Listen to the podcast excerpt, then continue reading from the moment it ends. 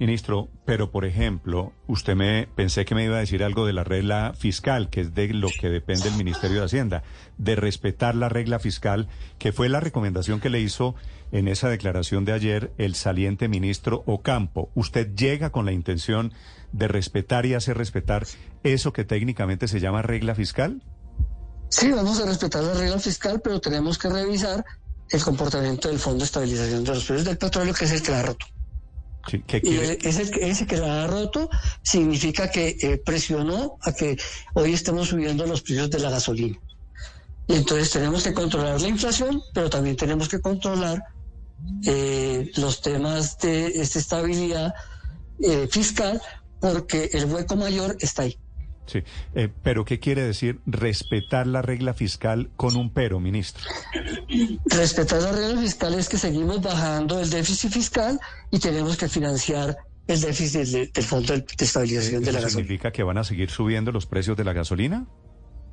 Eso significa que los precios de la gasolina tienen que seguir subiendo eh, en lo que está previsto eh, mensualmente hasta que se vuelva a verificar por el precio internacional. ¿Hasta, ¿Hasta llegar a cuánto más o menos, ministro, el galón de gasolina? Eh, el, presidente Duque no lo subió, nos dejó un hueco de 30 billones. Ese es el hueco que se está curando. El precio, el precio de la gasolina corriente debe llegar al orden de los 15, 16 mil pesos. A, a 15 pero va a llegar en tres años. Sí, señor, pero en, dos o tres años. Perdóneme, ¿en cuánto tiempo? En dos o tres años. Es decir, estamos hablando de aumentos más o menos de 300 pesos mensuales. Esa, esos aumentos graduales, ya el precio de la gasolina está en 11.500. Sí. Hasta 15 o 16 mil, dice usted, ahí se equilibra el fondo de estabilización. Sí, ahí se equilibra y pues, si el precio de la gasolina internacional baja, no necesitará subir hasta allá. ¿Y usted cree, ministro, que es posible bajar la inflación si sube el principal insumo en el transporte? La inflación está bajando en alimentos y lo que hoy lo mantiene en un nivel del 13 es el precio de la gasolina. Es decir, sigue siendo un elemento crucial el precio de la gasolina para la inflación. ¿Cómo va a manejar, ¿cómo va a manejar ministro, esa dualidad de la necesidad de tapar ese hueco de 30 billones del Fondo de Estabilización de los Combustibles y por otro lado buscar que, que, el bolsillo de los colombianos se afecte menos. Hoy es uno de los grandes retos. La inflación está tragándose, perdóneme la expresión, la plata de los colombianos. El aumento del costo de vida es uno de los grandes problemas que tiene hoy dicen, el país. Dicen los economistas, ministro, como usted, que la inflación es el peor de los impuestos, ¿no? Totalmente de acuerdo, pero lo que necesitamos bajar es toda la inflación de alimentos y de otros bienes.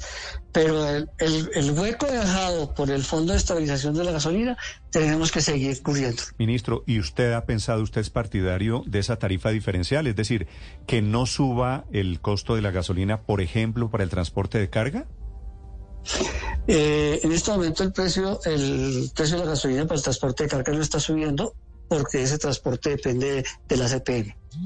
Bueno, no, no todo el transporte de carga, mayoritariamente hay un porcentaje alto. Pero la, mayoritaria, el transporte de carga y transporte de pasajeros es ACPM. Claro, ministro, por eso, pero entonces, ¿va a subir el precio de combustibles para todos, para carros particulares? Pero le pregunto, ¿y el servicio público? ¿Y el transporte de carga?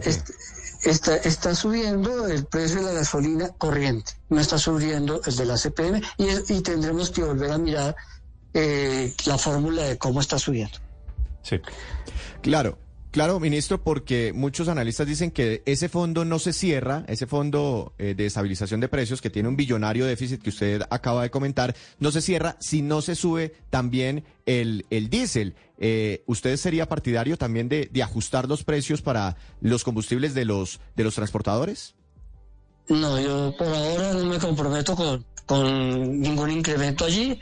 Tenemos que revisar las fórmulas y creo que el país tiene que entrar también en la revisión de la fórmula del Fondo de Estabilización de Gasolina, porque buena parte de ese combustible lo estamos poniendo a precios internacionales, pero se produce en Colombia a precio nacional.